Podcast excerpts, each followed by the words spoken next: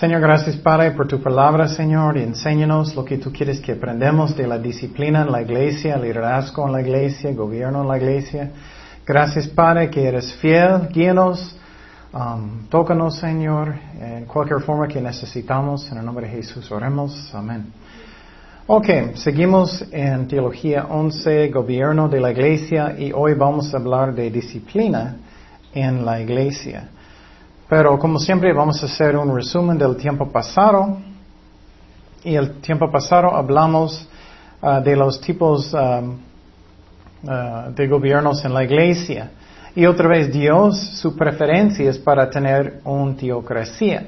Y eso es cuando Dios está reinando sobre su pueblo, pero Él tiene un representante como Moisés o como un pastor hoy en día, y Él está guiando directamente.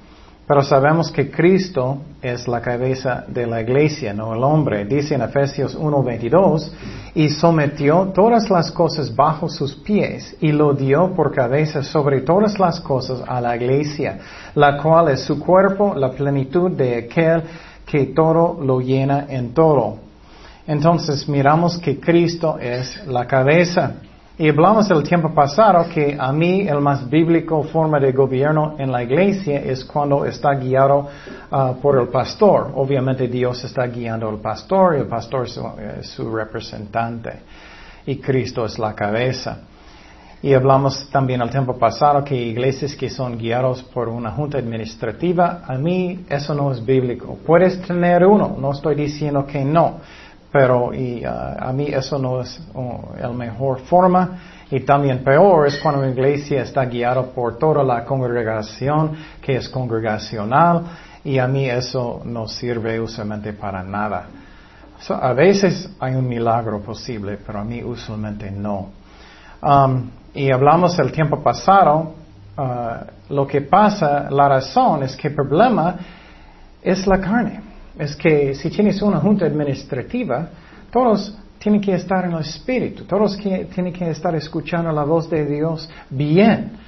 Pero si no, puedes tener algunos y, hay un desacuerdo, ellos no pueden decidir nada y entonces es más difícil.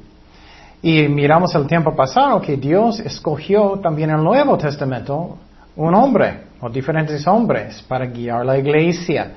Um, el pastor y él escogió Pedro, por ejemplo. Y él mostró Pedro, Pedro primeramente, no una junta administrativa, que Dios quería salvar a los gentiles, no solamente los judíos. ¿Recuerdas? Él tuvo una visión sobre la casa en el techo. Él tenía mucha hambre y Dios dijo, come sus carnitas y tu, tu tocino. y entonces él habló con él directamente. Entonces, él no habló con la iglesia en Jerusalén y, hablamos el tiempo pasado. Yo creo que la iglesia en Jerusalén tenía muchos problemas, era muy carnal en muchas maneras. Entonces, eso no es un modelo de la iglesia en Jerusalén. Mira lo que pasó después de la visión de um, Pedro. Ellos empezaron a pelear con él. Dicen Hechos 11.1. Oyeron los apóstoles y los hermanos que estaban en Judea que también los gentiles habían recibido la palabra de Dios. Y cuando Pedro subió a Jerusalén, disputaban con él los que eran de la circuncisión. Entonces mira, ellos no eran, y él era un apóstol también. ¿Qué pasó? Dios te habló. ¿Por qué? ¿Y qué No, disputaban diciendo, ¿por qué has entrado en casa de hombres incircuncisos y has comido con ellos? Entonces comenzó Pedro a contarles por orden lo sucedido, diciendo, ellos finalmente aceptaron eso, pero hablamos al tiempo pasado que esa iglesia ah, en la, nunca cambió en los tiempos de hechos de creer que los ah, judíos tenían que guardar la ley tienen que guardar el día de reposo de sábado. Todavía tenían que circuncidar sus hijos. Todavía tenían que no comer puerco. Ellos no entendieron el Evangelio de gracia. Entonces Dios habló directamente con, con Pedro y después Él también habló directamente con Pablo. Uh, el evangelio de la gracia. Entonces miramos que eso es como Dios usualmente trabaja. Él escoge un hombre, otra vez hombres no son mejores que mujeres y también había profetas que eran mujeres. No, no, no estoy diciendo eso y hoy en día todavía puedes tener. Hombres no son mejores que um, mujeres y mujeres no son mejores que hombres. Todos somos pecadores. Pero el liderazgo en la iglesia son hombres. Y entonces Dios escogió a Pablo y él dio el evangelio de gracia también. Pero otra vez él tuvo problemas con la iglesia en Jerusalén. Algunos hermanos llegaron diciendo, oh, necesita circuncidar sus hijos para ser salvado. Él regresó a Jerusalén con Bernabé y ellos necesitaban defender otra vez. Ellos decidieron esta junta que, ok, los gentiles no necesitan guardar toda la ley, pero los judíos sí. Y a mí eso no es bíblico. Mira lo que dijo Pablo en Gálatas. Gálatas 5.1. Estad pues firmes en la libertad con que Cristo nos hizo libres y no estéis otra vez sujetos al, yugo de esclavitud. La ley él está diciendo. He aquí, yo Pablo os digo que si os circuncidáis, de nada os aprovechará Cristo. Wow. Y otra vez ves, um, testifico a todo hombre que se circuncida que está obligado a guardar toda la ley. De Cristo os desligasteis, los, um, los que por la ley os justificáis. De la gracia habéis caído, pues nosotros por el Espíritu aguardamos por fe la esperanza de la justicia. Entonces, qué interesante, ¿no? La iglesia en Jerusalén quería guardar la ley para los judíos, pero Pablo está diciendo directamente aquí que no es por la ley de Moisés. No es. Entonces, la iglesia en Jerusalén no es un ejemplo del gobierno en la iglesia. Y muchos usan este ejemplo y a mí eso no es sabio y no es bíblico. Y uh, hablamos que los pastores, ellos escogen uh, asistentes pastores, ancianos, diáconos y eso, y el tiempo pasado y los otros estudios puedes estudiar. Dice en Tito 1.5, por esta causa te dejé en Creta para que corrieses lo deficiente y estableces ancianos en cada ciudad, así como yo te mandé. Y otra vez, un pastor que es sabio sí va a tener una junta administrativa, pero él está encargado. Él va a usarlos y ellos van a orar juntos y, tratar de tomar decisiones, pero si algo muy fuerte, el pastor decide. Él puede correrlos y, él está encargado. Dios obviamente sobre él. Y otra vez, miramos toda la Biblia. Eso es como Dios trabaja. Él escogió a Abraham, Moisés, Aarón, Samuel, David, Salomón y Jesús es Dios, Pablo y Pedro. Es como Dios trabaja. No entiendo sinceramente por qué personas piensan hoy en día es bíblico para tener una junta administrativa para guiar la iglesia. A mí no es bíblico y personas, muchas personas miran Capilla Calvario y piensan, ustedes están mal. Oh, bueno, a mí, mira lo que dice la Biblia, más clarito. Apocalipsis 2.1 dice, escribe al ángel de la iglesia en Efeso.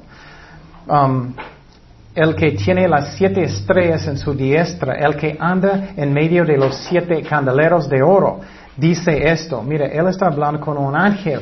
No es un ángel uh, real, es simbólico del pastor de la iglesia, un pastor principal. Yo conozco tus obras y tu arduo trabajo y paciencia, y que no puedes soportar a los malos, y has probado a los que se dicen ser apóstoles y no los son y los has hallado mentirosos. Eso no, él no está hablando con un ángel, pero con el pastor y después toda la iglesia.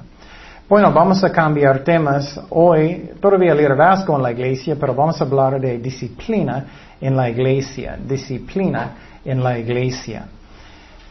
Y eso es un tema que es muy difícil porque lo que pasa en las iglesias, en muchas iglesias ellos no hacen por nada y en muchas iglesias ellos hacen demasiado. Y tenemos que hacerlo en una manera que es bíblico. Y no solamente estoy hablando de pastores hoy en día. Si tienes un ministerio con niños, necesitas disciplinar a los niños. Si tienes jóvenes, si tienes un estudio de mujeres, si tienes una mujer que, que está portando muy mal. Um, tienes que hacer algo. Y vamos a mirar qué es disciplina en la iglesia, qué es disciplina en la iglesia. Primeramente, hay una diferencia entre la palabra disciplina y castigo. Disciplina es corregir, sanar, es que estás buscando de entrenar. Pero castigo solamente es como el infierno, es como es, es un castigo no más. Pero la meta de uh, disciplina es restaurar, redimir y todo eso. Eso debe ser nuestra meta. Si alguien no quiere arrepentir, bueno, es otra cosa. Primeramente, el primer punto de disciplina en las iglesias o en ministerio es que debemos hacerlo. No es algo opcional. En muchas iglesias es como muy triste. El pastor tiene miedo, no quiere hacer nada, la gente van a enojar conmigo, no van a diezmar, no van a venir y ellos van a decir sus amigos, ellos todos van a salir, entonces no voy a decir nada. Y la verdad, a veces debemos decir algo y a veces no. Y no es constantemente tampoco. Algunas iglesias, ellos, um, ellos hacen demasiado. Ellos dicen, muy bueno, soy el pastor y necesitas permiso de mí, de cualquier cosa. No, no, no es eso tampoco. Es como Dios guía. Pero principalmente es cuando una persona está causando división en la iglesia. Esa es la razón principal.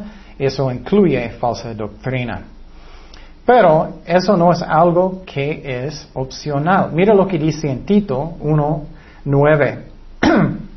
dice, retenedor la palabra fiel tal como ha sido enseñada, para que también pueda exhortar con sana enseñanza, doctrina, y convencer a los que contradicen, porque hay aún muchos uh, contumaces, habladores y vanidades engañadores, mayormente de la circuncisión, a los cuales es preciso tapar la boca. Wow, está diciendo el pastor debe tapar las bocas de personas. Ustedes especialmente, ¿no? y entonces, él está diciendo directo, si tienes alguien en la iglesia que está enseñando falsa doctrina, ¿qué? Tapa la boca. Habla con ellos. Diles, no puedes enseñar eso aquí. Lo siento si no cierres la boca, tienes que salir. Y muchos pastores no hacen nada. O en sus escuelas ellos tienen un pastor que enseña una cosa y otro maestro que enseña completamente diferente. Escuelas bíblicas. Y eso está mal. Seguimos, dice que ah, trastornan casas enteras enseñando por ganancia deshonesta lo que no conviene. Uno de ellos, su propio profeta, dijo, los, eh, los cretenses, siempre mentirosos, malas bestias, glotones, ociosos, este testimonio es verdadero, por tanto, repréndelos duramente para que sean sanos en la fe. Entonces está diciendo también necesitamos um, a veces regañar a personas que ellos anden bien mal en la carne. Pero como Dios guía, no somos el Espíritu Santo. Algunas personas piensan en su llamado para decir cada cosa que alguien hace. Eso tampoco. Tenemos que orar cuando Dios me habla o es algo que es bíblico, alguien está enseñando, enseñando mal públicamente. Necesitamos a veces regañar públicamente. Depende. Si es algo privado y puedes hablar privado, mejor. Pero como Dios guía en cualquier situación. Ok. Y, um, y la pregunta número dos es, ¿qué es la razón es necesario? ¿Qué es la razón? Disciplina es necesario en la iglesia, en ministerios. Número uno, porque mi carne es malo, mi carne es malo. Para cristianos también, mi espíritu quiere hacer lo bueno, pero mi carne es malo. ¿Qué dice en Romanos 7:18? Y yo sé que en mí, esto es, en mi carne, no mora el bien, porque el querer el bien está en mí, pero no el hacerlo. Entonces Pablo está diciendo, mi espíritu quiere hacer lo bueno, pero mi carne no. Esa es la razón, tenemos esta batalla. Necesitamos orar mucho para que estoy caminando en espíritu, no en la carne. Pero puedes imaginar si tienes una iglesia llena de personas, ¿crees que todos van a estar en espíritu? No. Muchas veces tienes pocos, la verdad. Entonces, eso es la razón, tenemos que tener cuidado. También vamos a hablar que al diablo le gusta meter personas también en la iglesia. Dice en Gálatas 5:17, porque el deseo de la carne es contra el espíritu y del espíritu es contra la carne. Estos se oponen entre sí para que no hagáis lo que quisierais. Está diciendo Pablo que hay esta batalla. Entonces, cada persona en la iglesia que está salvado o salvada, ellos tienen esta batalla. Y cada día personas pueden andar en la carne o en espíritu. Y entonces vas a tener problemas en la iglesia. Y también vas a tener personas que no son salvados. Y ellos solamente andan en la carne. Y esa es la razón, hay problemas en la iglesia. Y muchos pastores o personas en ministerios ignoran los problemas y no hacen nada. Y es un desastre. Es un desastre. Y el diablo, él es invisible, sabemos eso. Si ustedes están mirando, vamos a hablar después del servicio. el diablo quiere causar divisiones y él mete personas en la iglesia. Él pone pensamientos en la mente. Dice en 2 de Corintios 2.10, y al que vosotros perdonáis, yo también, porque también yo lo que he perdonado. Si alguno he perdonado por vosotros, lo he hecho en presencia de Cristo, para que Satanás no gane ventaja alguna sobre nosotros, pues no ignoramos sus maquinaciones. Entonces dice directamente, el diablo está planeando de causar problemas en la iglesia. Él quiere causar división, él quiere causar problemas, él quiere mandar personas que son carnales, personas que no son salvados y el mejor si Él puede poner un pastor que no está salvado. Y hay muchos hoy en día. Si Él quiere poner un anciano, un maestro o alguien que está en las alabanzas, Él mete personas en la iglesia y tienes que tener mucho cuidado. Entonces el diablo está trabajando y estamos mirando eso más y más y más cada día. Más y más personas están creyendo que el Evangelio de los católicos es igual que la Biblia, que los cristianos, y no es. Y personas no estudian, solamente creen lo que alguien dice. Y muchas veces este pastor que está practicando no está salvado. Entonces, disciplina es algo que es bíblico. Número cuatro, Dios lo hace disciplina. Dios lo hace disciplina. Si, eh, y si eres un hijo o hija de Dios, verdaderamente, a veces Dios va a disciplinarnos, porque somos sus hijos. Dice en Hebreos 12:5, y habéis ya olvidado la exhortación que como a hijos se os dirige, diciendo, Hijo mío, no menosprecies la disciplina del Señor, ni desmayes cuando eres reprendido por Él, porque el Señor Um, al que ama, que disciplina. Y azota a todo el que recibe por hijo. Entonces, si eres un hijo hija de Dios, si estás haciendo cosas mucho, mucho, mucho que no debes, Dios va a darte una nalgada. Y si nunca sientes nada, posible no eres un cristiano todavía. No naciste de nuevo, no eres real. Y pero muchas veces Dios no necesita hacer nada, solamente sentimos las consecuencias de nuestros pecados. Versículo 7, seguimos. Si soportáis la disciplina, Dios os trata como a hijos, porque ¿qué hijo es aquel a quien el Padre no disciplina? Um, pero si se os deja sin disciplina, de la cual todos han sido participantes, entonces, entonces sois bastardos y no hijos. Entonces, eso es lo que acabo de decir. Si nunca sientes disciplina del Señor, no eres un hijo, si nunca. Versículo 9. Ah, por otra parte, tuvimos a nuestros padres terrenales que nos disciplinaban y los venerábamos porque, ah, porque no obedeceremos mucho mejor al Padre de los Espíritus y viviremos. Entonces está hablando que el Padre disciplina a los que Él ama. Es lo mismo en la iglesia, es lo mismo en la familia, es lo mismo en su ministerio, es, puede ser lo mismo en trabajo. A veces necesitamos disciplinar personas en el trabajo también. Es amor, si su actitud es amor y estás haciéndolo como Dios guía. Versículo 10.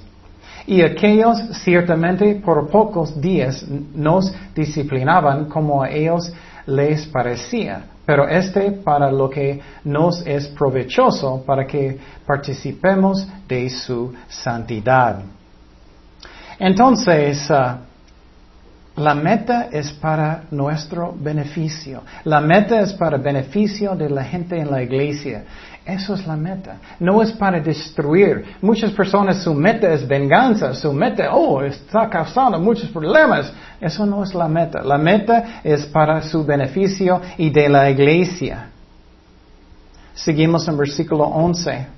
Es verdad que ninguna disciplina al presente parece ser causa de gozo.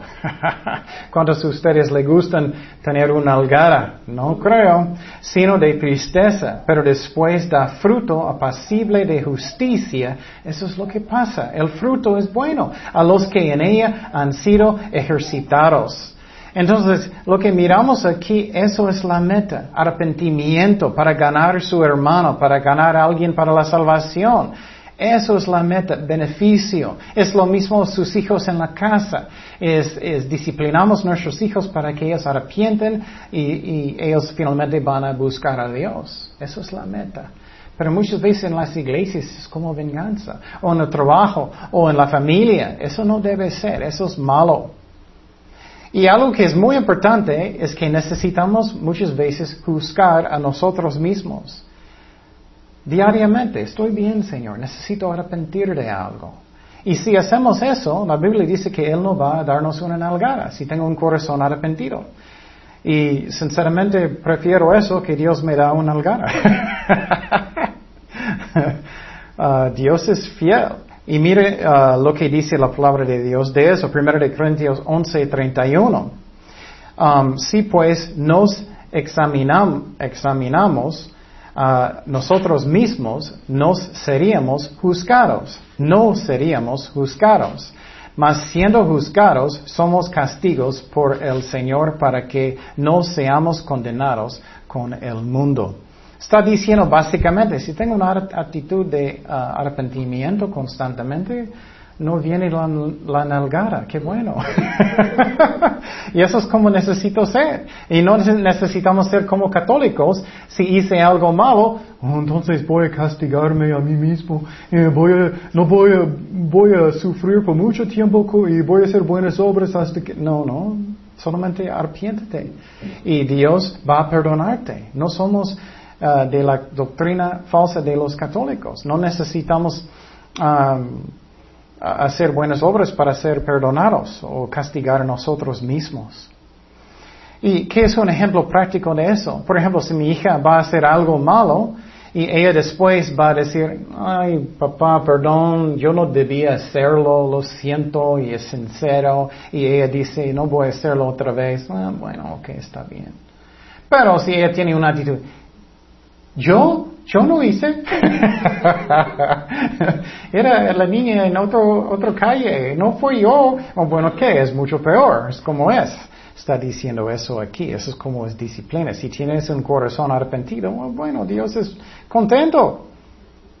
Y entonces, ah, pero a veces Dios necesita hacerlo porque si merecemos.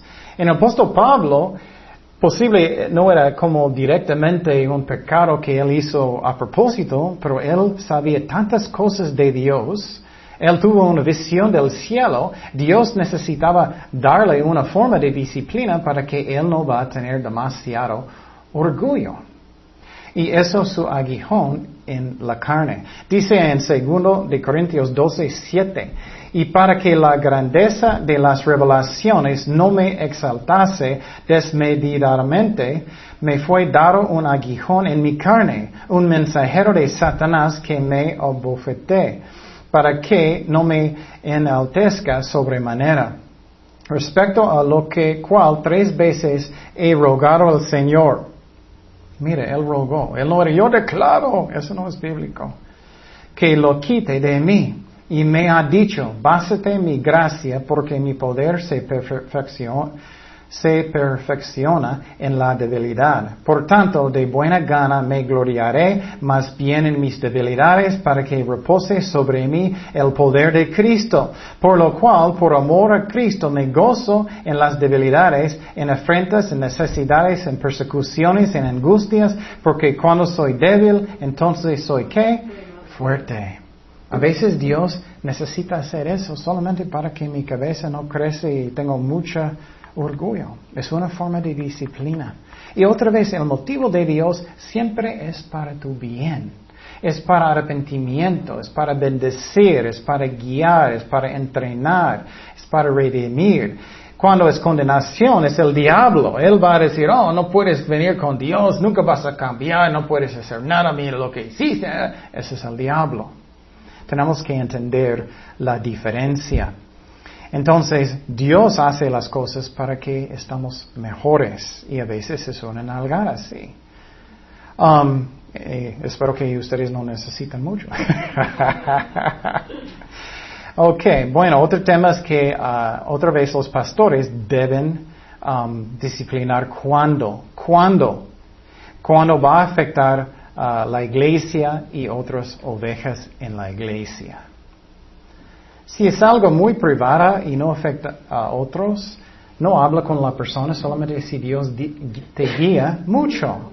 Si Dios te guía mucho. Otra vez, algunas personas sienten que ellos deben decir cada cosa, ¿no? Como Dios guía. Pero si afecta a toda la iglesia o todo el cuerpo de Cristo, peor, claro, debemos hacer algo.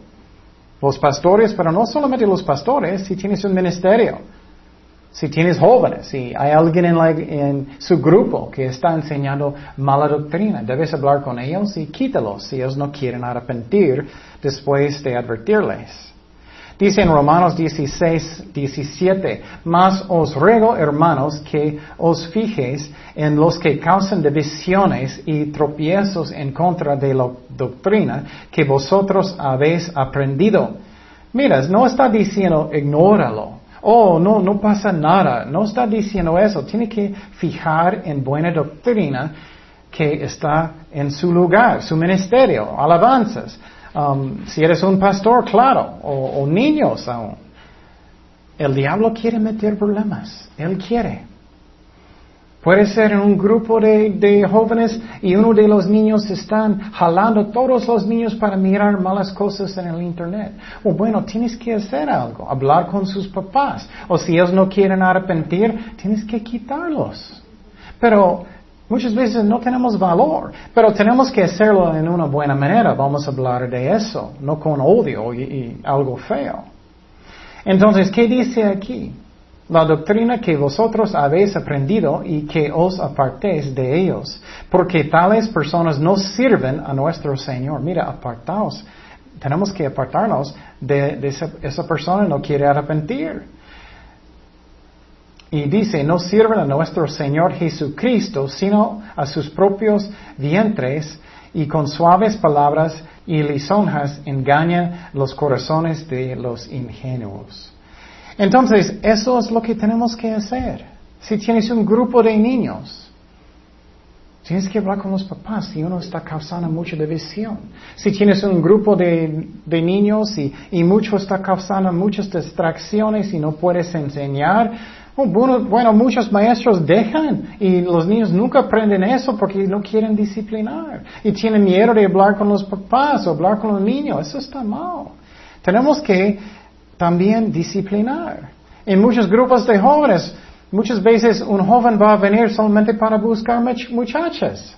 Eso pasa mucho. Y el pastor de jóvenes debe mirar y hablar con este muchacho. Si él no quiere arrepentir, quítalo. Es como es, con amor. Y muchas veces algunas personas causan división. Algunas personas siempre están enojados, siempre están causando división en la iglesia. Siempre, si cosas no exactamente como ellos quieren, enojan. Ellos como una bomba. Cualquier momento, boom, van a explotar. Y todos son como, ah. Y esas personas andan en la carne. O personas que siempre están tratando de enseñar falsa doctrina en la iglesia. En vez de empezar su propio Um, lugar para tener un estudio, solamente ellos meten en iglesias y tratan de decir las ovejas adentro de la iglesia. Está mal eso. Empieza su propia iglesia. Y entonces necesitamos hacer disciplina. Y mira lo que hizo uh, uh, Pablo. Y a veces él dice, él va a decir nombres que, que están causando los problemas. Dice en 2 de Timoteo 2.17, y su palabra carcomerá como gangrena, y los cuales son Himineo y Fileto. Él dijo por nombre. Y muchas veces personas dicen, oh Ken, ¿por qué estás diciendo nombres aquí de pastores grandes? Porque ellos están pecando públicamente con falsa doctrina y necesitamos, uh, necesitamos advertir el cuerpo de Cristo. Pero no voy a decir de aquí uh, pecados personales que personas están haciendo, solamente si ellos están haciéndolo públicamente, y vamos a hablar de eso, y causando problemas en la iglesia. Dice en Romanos 16, 17, más os ruego, hermanos, que os fijéis en los que causan divisiones. Otra vez, necesitas fijar.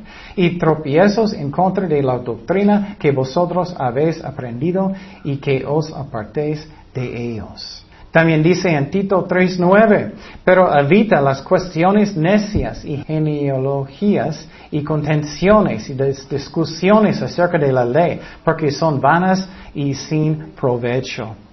Y eso es lo que hace el diablo. Él quiere que ellos están peleando de esta, o peleando de eso, o yo, yo iba a hacer este ministerio, peleando de eso, esa doctrina, o estoy enojado, estoy paciente, impaciente, lo que sea, es lo que quiere el diablo.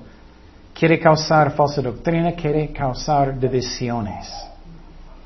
Y también necesitamos decir algo, si tienes alguien en la iglesia y supuestamente son cristianos, y siguen practicando pecado obvio y grande, por ejemplo, fornicando. Y vamos a hablar en eso, de eso en más detalles en el futuro.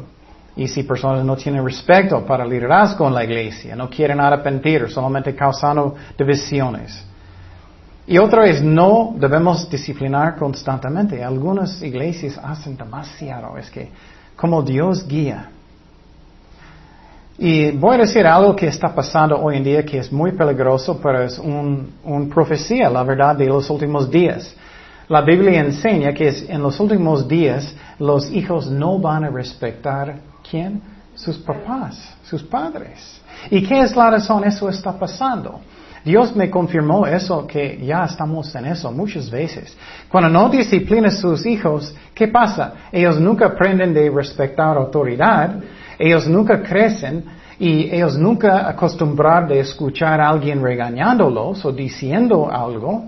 ¿Y qué? Ellos son adultos que son niños. Y lo que pasa en las iglesias, el pobre pastor o ministerio finalmente necesita hablar con alguien. Y posible es primera vez en su vida. Sinceramente, porque muchos papás no, no disciplinan sus hijos. Y dices algo y ellos son, ¿ah? Ellos lloran, enojan, ya me voy. ¿Dónde está otra iglesia? No puedo creerlo. Ellos dicen todas sus amistades llamando por teléfono, ay, él dijo algo en contra de mí. Y eso pasa. Es como primera vez en su vida. He visto eso muchas veces. ¿Y, qué pasa? En vez de ser alguien maduro, como proverbios dicen, los que son sabios, los que son maduros, escuchan y oran. Un posible sí es cierto, necesito cambiar eso en mi vida. O posible necesito cambiar eso. Y, pero ¿qué pasa hoy en día? Tenemos grandes adultos que son niños. Y si dices una cosa chiquita, ellos se enojan y lloran. ¿Qué pasa con mi hijo chiquito de tres años?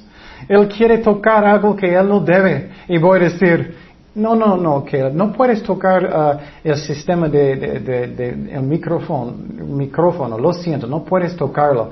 ¿Qué él hace él? Y él, run, corre con, con mi esposa. y él dice, él, él, él está acusándome. Él dijo, eso es lo que pasa. Y es muy difícil hoy en día porque ¿Qué pasa? Personas nunca aprenden de ser humilde, nunca aprenden que escuchar algo. Oh, sí, es cierto, necesito cambiar eso, necesito arrepentirme de eso. Y muchos dicen que es, sentido y no es sentido. usualmente es orgullo. Enojan, no quiero escuchar nada. Y claro, a veces es sentido. Sí, si alguien va a hacer algo muy, muy, muy feo. Pero muchas veces no es. Muchas veces es, es orgullo. Ellos se enojan. ¿Y qué? Nunca voy a regresar. ¿Dónde está otra iglesia? Ya. Ellos entran en esa iglesia, otra cosa pasa y, finalmente alguien necesita hablar con ellos. Eh, otra mala iglesia, eh, soy víctima. Y otra iglesia y otra. Eso pasa mucho, mucho, mucho. Y disciplina en la iglesia es mucho más difícil porque los papás no están disciplinando a sus hijos. Y, uh, y, qué pasa? Vamos a tener una sociedad que no respeta la autoridad, no respetan sus vecinos, no respetan privacidad, hacen lo que ellos quieren cuando ellos quieren. Está pasando más y más y más. ¿Y qué? Tienes una iglesia con muchos grandes niños y no quieren escuchar nada. Pero el pastor o si tienes una clase de niños o lo que sea, todavía tienes que hacerlo, aunque es difícil. Si tienes una clase de jóvenes y, hablas de, de, una hijita de alguien en, su clase o su hijo, habla con sus papás. Su hijo está buscando a las muchachas. ¿Qué? ¿Ah? ¿Hablaste de mi hijo? Ya me voy. Y, esconden en una iglesia grande. Eso pasa mucho también. Y personas no crecen. Y vamos a hablar ah, de un poco de disciplina Ah, en la familia es muy parecido de ministerio y de la iglesia, obviamente no igual porque no somos, eh, no, no todos son nuestros hijos, pero es parecido. Dice en Proverbios 13, 24, el que detiene el castigo a su hijo que aborrece. Wow. Eso es muy fuerte. Personas piensan hoy en día si solamente das abrazos y besos a su hijo, eso es amor y dejas ellos hacer todo lo que ellos quieren, salir hasta las 3 de la mañana, toman cada día o miran 13 horas de, tele cada día o lo que sea. Eso no es amor. Mas el que lo ama desde temprano lo corrige. Y si nunca lo haces, vas a tener un niño grande que enoja muchísimo. O dijiste algo, o ellos son malos, soy la víctima. Nunca crecen, nunca maduran. Dice en Proverbios 22, 15, la necesidad está ligada en el corazón del muchacho. Pero es mi hijo inocente, tan bonito, chiquito, no es cierto. Oh. No, no, según la Biblia, ellos mienten fácilmente, ¿no? Mas la vara de la corrección la alejará de él. Es muy parecido en la iglesia. Si dejas a alguien portar mal y tratar las ovejas mal, causando división o mala doctrina, y nunca haces nada, ¿qué? Estás causando problemas con las ovejas y también la persona nunca va a aprender de arrepentir porque nunca dices nada. Dice en Proverbios 19, 18, castiga a tu hijo en tanto que hay esperanza eso a mí es chistoso. Está diciendo, hazlo cuando son chiquitos, porque si no lo haces cuando son chiquitos, vas a batallar mucho más cuando son grandes. Mas no se apresure tu alma para destruirlo. Eso es muy importante. La meta no es para destruirlos, es para qué? Corregir, para ah, entrenar, para arrepentimiento. Eso. ¿Y qué pasa? Es igual en la iglesia. Si ¿Sabes que hay alguien que está causando mucha división, muchos problemas y nunca haces nada? Nunca haces cuando hay esperanza. Ellos están por mucho tiempo. Ellos finalmente van a tener corazones de muchos amigos en la iglesia. ¿Y qué pasa? Finalmente tienes que hacer algo. ¿Y qué? Muchos se enojan. Y tú dices, pero él está causando mucha división, está peleando. Pero muchas veces el pastor no puede decir nada porque personas van a pensar, oh, este pastor está chismeando de todo. Es muy difícil para un pastor porque no puede decir nada, no puede defender ellos mismos, solamente tiene que sufrirlo. Porque muchas veces él sabe cosas que personas no saben, igual en una clase de jóvenes. Tú puedes saber, un hombre estaba con una muchacha y él embarazó a ella pero no puedes anunciarlo. Pero tienes que hacer lo que Dios dice. ¿Qué dice en Proverbios 29, 17? 29, 17 dice, corrige a tu hijo y te te dará descanso. Eso es chistoso también. Y dará alegría a tu alma. ¿Qué es la razón? Porque si estás disciplinando la iglesia, estás disciplinando en su casa, sus hijos, ellos van a portar bien y vas a tener más descanso. Puede ser lo mismo en trabajo. Si eres un gerente y tienes alguien que está haciendo mucha maldad, causando muchos problemas, es lo mismo. Vas a tener más paz si estás haciendo su trabajo de corregirlos. Aquí está otro, dice en uh, Proverbios 23, 13, no rehuses corregir al muchacho porque si lo castigas con vara no morirá. Y entonces, aunque ellos están llorando tanto, obviamente no hazlo demasiado, vamos a hablar de eso, demasiado, no haces demasiado fuerte ni demasiado débil. Y muchísimos hacen demasiado débil y muchísimos hacen demasiado fuerte. Y tenemos que hacerlo bien. Um, y finalmente, Dice en Proverbios 23, 14, lo castigarás con vara y librarás su alma de Seol. Eso a mí es el más fuerte de todos porque estás preparando a su hijo para la salvación. Porque ellos van a aprender de arrepentir, de respetar autoridad y finalmente autoridad de Dios. Pero puedes imaginar si tienes un hijo y nunca corriges su hijo, nunca castigas, nunca estás disciplinándolo y él va a crecer y, y, Dios está diciendo arrepiéntete, ¿qué está en el corazón de este niño? Vete, no me digas nada, voy a hacer lo que yo quiero cuando yo quiero. Es mucho más difícil que un niño va a arrepentir si uh, uh, no vas a um, disciplinarlo. Tienes que disciplinar a sus hijos para que ellos tengan un corazón que quiere arrepentirse. Ok, bueno, vamos a hablar en la manera que necesitamos disciplinar. Vamos a hablar de la manera que necesitamos disciplinar. Primeramente, necesito tener qué? Amor. Necesitamos tener amor. No debemos disciplinar momentos. Vamos a hablar de la iglesia otra vez y ministerio, pero eso también aplica a la familia o trabajo. Tenemos que tener amor. Ora hasta que tu corazón tiene amor. No disciplinar cuando estás bien, bien, bien enojado enojada.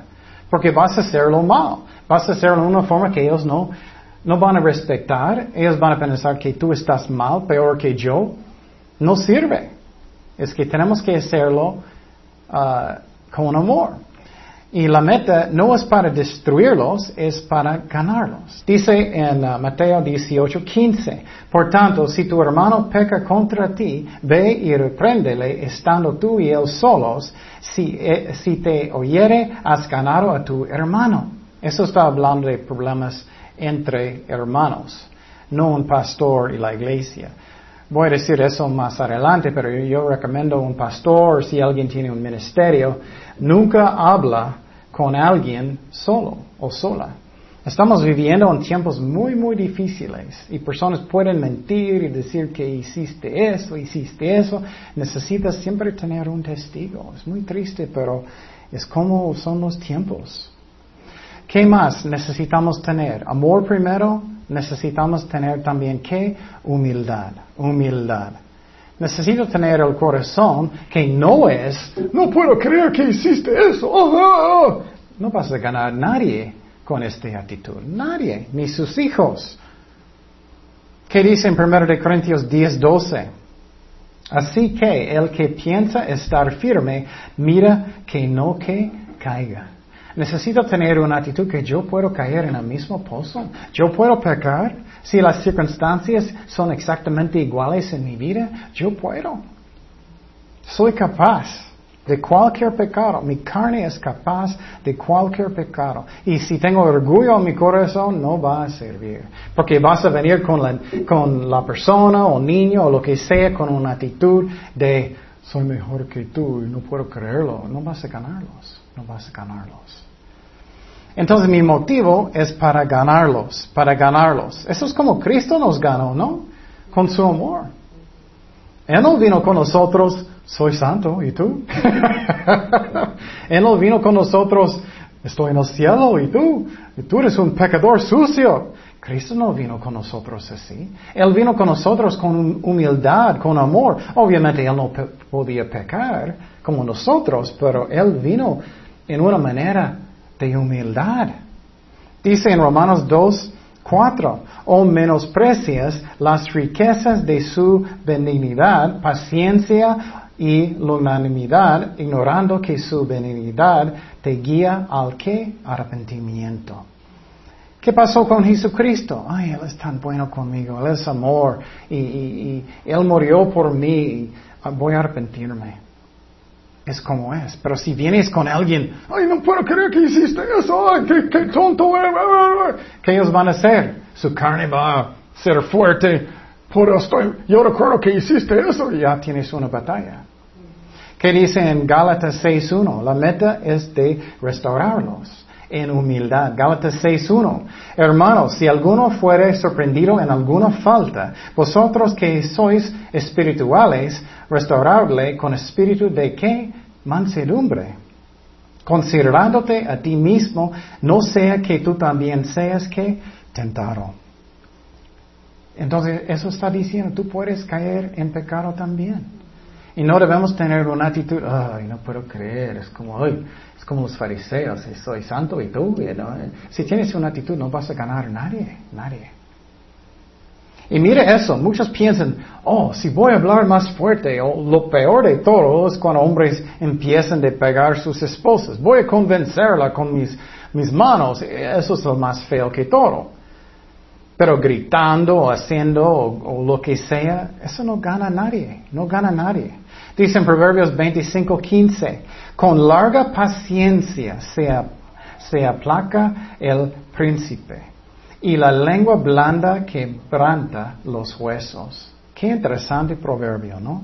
Entonces, alguien que está hablando, aunque regañando a alguien, si haces como tranquilo, con amor, es más fuerte que gritando.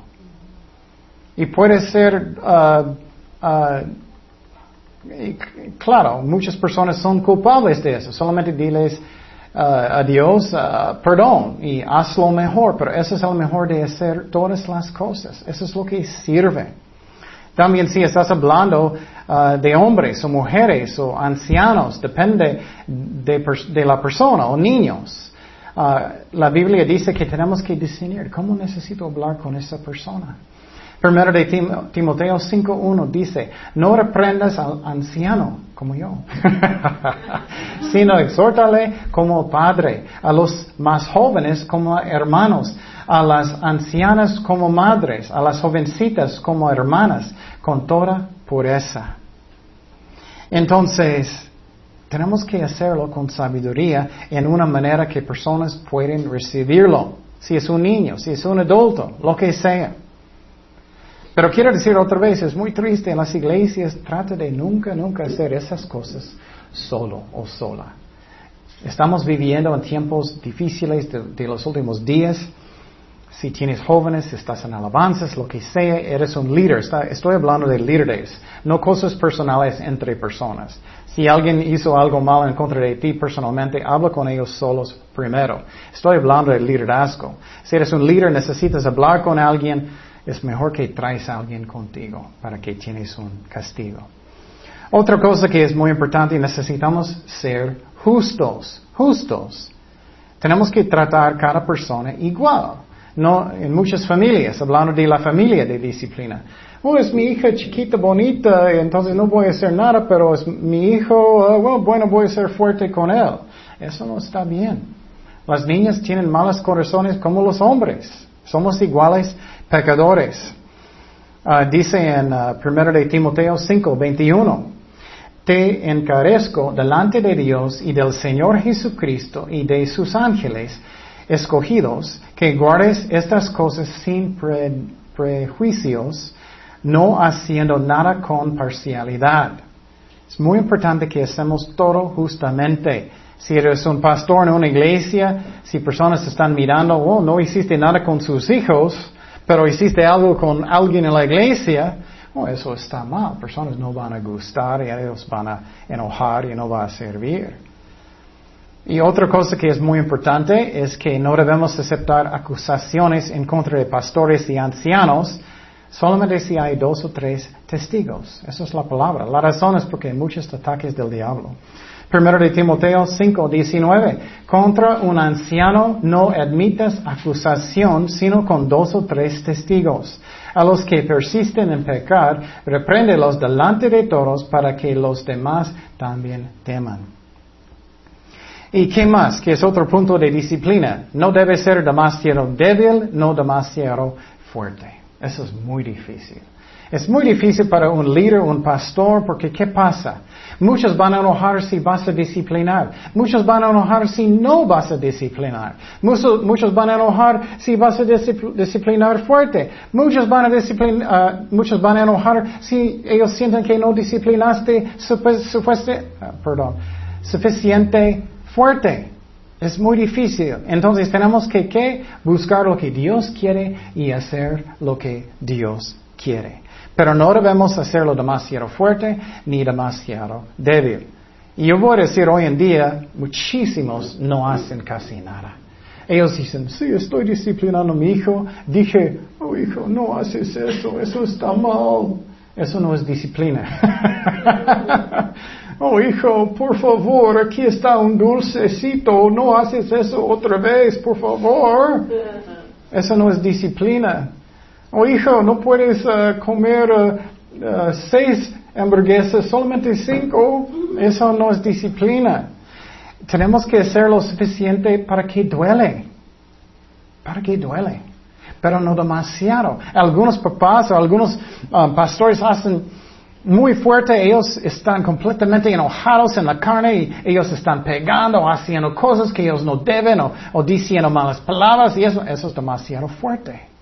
Mira lo que dice la palabra de Dios en Efesios 6:4. Y vosotros padres no provoquéis a ira a vuestros hijos. Eso es con demasiado fuerte. Sino creerlos en disciplina y admonestación del Señor. Otro ejemplo, Colosenses 3:21. Padres, no exasperáis a vuestros hijos, otra vez demasiado fuerte, para que no se desalienten. Pero ¿qué es la mayoría de la gente hoy en día? No hace nada. Nada. Haz lo que quieres, hijo mío. Haz lo que quieres. Y eso está mal. Haz lo que quieres en la iglesia, mala doctrina. Causando mucha división, no, bueno, está bien, eh, just ignorarlo no importa. Eso está mal. Tenemos que orar lo que Dios quiere que hacemos y tratar de arreglar el asunto. Pero vamos a hablar de muchos ejemplos, o bueno, varios ejemplos en eh, el próximo eh, estudio. Oremos. Señor, gracias Padre por tu palabra. Gracias que eres fiel, que nos amas, Señor. Gracias que disciplinas a sus hijos con buen motivos, que quieres bendecirnos y, y y entrenarlos, Señor. Y gracias Padre por todo. En nombre de Jesús oremos. Amén.